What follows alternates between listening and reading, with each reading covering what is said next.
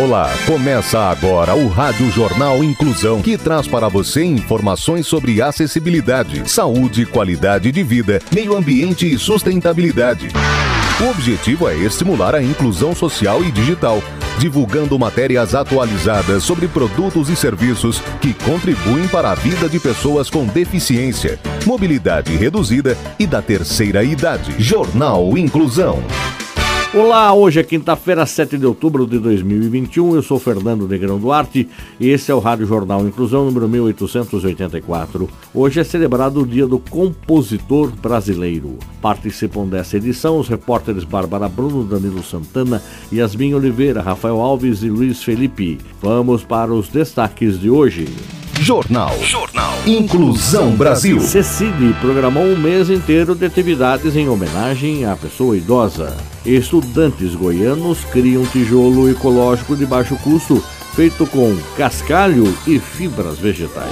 Ciência e tecnologia. Cientistas criam insulina que não precisa ser refrigerada para auxiliar rotina de pessoas diabéticas. A repórter Yasmin Oliveira é quem nos conta mais. Pesquisadores de três institutos científicos da Índia desenvolveram em conjunto um tipo de insulina termoestável que elimina a necessidade de refrigeração constante. O estudo foi liderado por pesquisadores do Instituto Bose, do Instituto Indiano de Biologia Química Química e do Instituto Indiano de Tecnologia Química. Para fazer o composto termoestável, os cientistas anexaram uma matriz de quatro moléculas de peptídeo de aminoácidos dentro das moléculas de insulina. Com essa técnica, foi possível evitar a solidificação das moléculas quando não refrigeradas, mantendo-as estáveis em temperatura ambiente. Idealmente, é recomendado manter a insulina em temperaturas de 3 a 8 graus Celsius. No entanto, o novo composto pode suportar temperaturas de 65 graus Celsius. Por fim, os pesquisadores esperam que os institutos de Biologia Química e Tecnologia Química, que financiaram a pesquisa de quatro anos, os ajudem com parcerias para a produção e distribuição global possibilitando o atendimento de milhões de pessoas no futuro.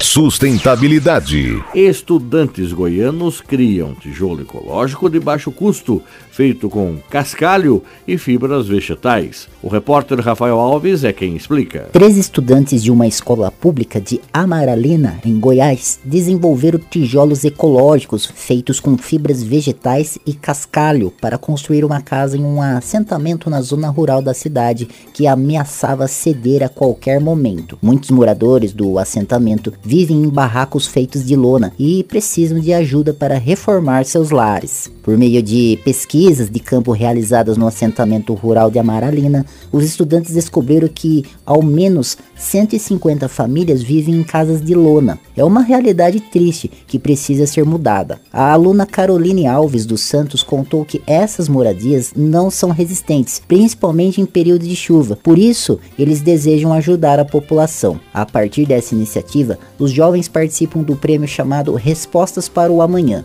da Samsung, onde são os únicos de Goiás a chegarem à semifinal. Para concluir a construção da casa, eles precisam arrecadar 25 mil reais, valor suficiente para levantar o alicerce, fazer as instalações hidráulicas e a parte elétrica da primeira moradia. O professor Jorge Fontenelle Costa, do Colégio Estadual Josino Silva, orienta os alunos há mais de três meses.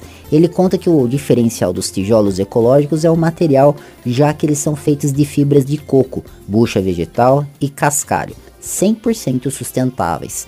Os tijolos que estão em fase de testes não precisam ser queimados, como os convencionais, mas apenas prensados, onde já saem prontos para uso. Melhor idade.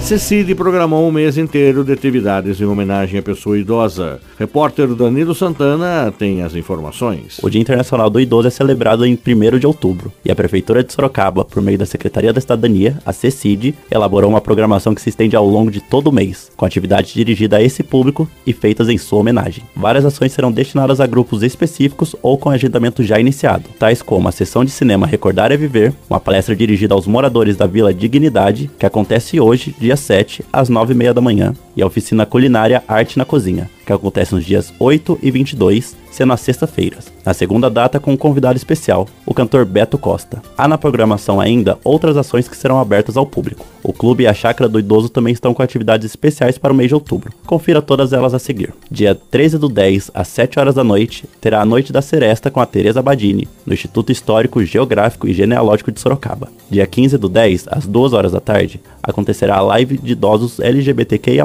nas redes sociais do Sesc Sorocaba. Dia 19 do 10, às 2 horas da tarde, terá oficina de bordado e exposição de macramê na Biblioteca Infantil, que fica na Rua da Penha, número 673, no centro. Dia 26 do 10, às 9 horas da manhã, terá uma palestra sobre o meio ambiente no Parque da Biquinha. Também acontecerá uma caminhada e roda de conversa sobre o meio ambiente. Dia 27 do 10, às 3 horas da tarde, terá uma sessão de cinema especial para o público com mais de 60 anos no Shopping Sorocaba. O filme ainda está a definir. Para fazer as inscrições para cada oficina, você deve acessar o site cidadania.sorocaba.sp.gov.br. Solidariedade. Solidariedade. Garoto de 6 anos rifa carro de colecionador para doar cestas básicas em Minas Gerais. Luiz Felipe. Arthur Moreira, de apenas 6 anos, se sensibilizou com a situação de pessoas em vulnerabilidade na pandemia e decidiu fazer algo para ajudar.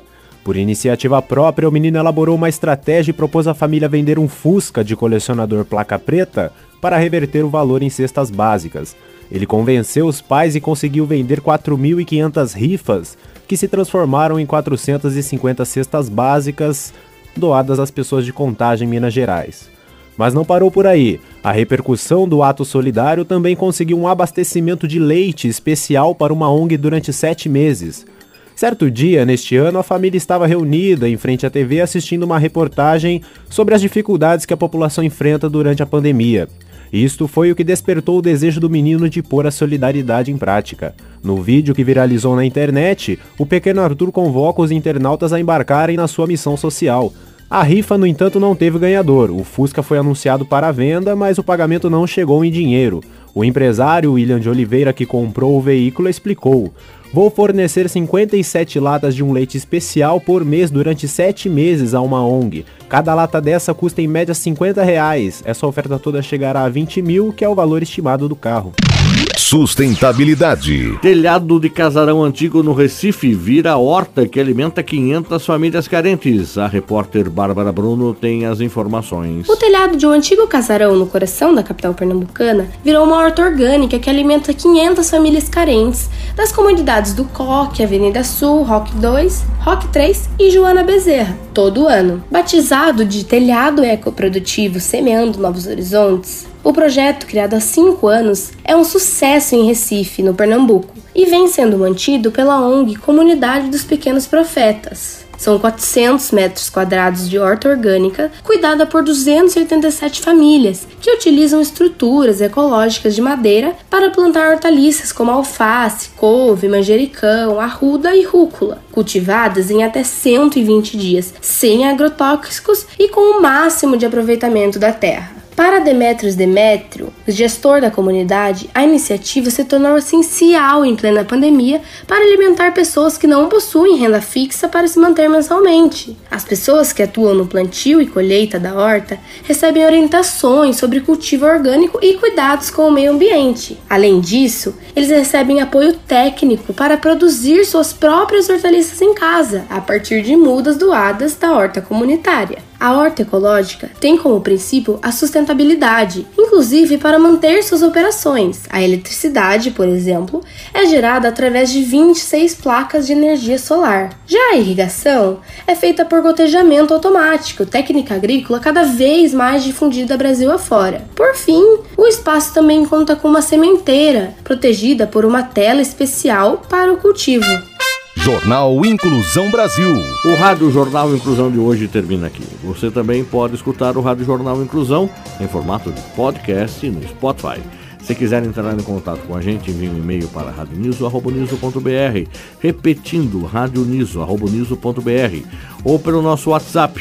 O número é 15 99724 3329, repetindo 15 99724 3329.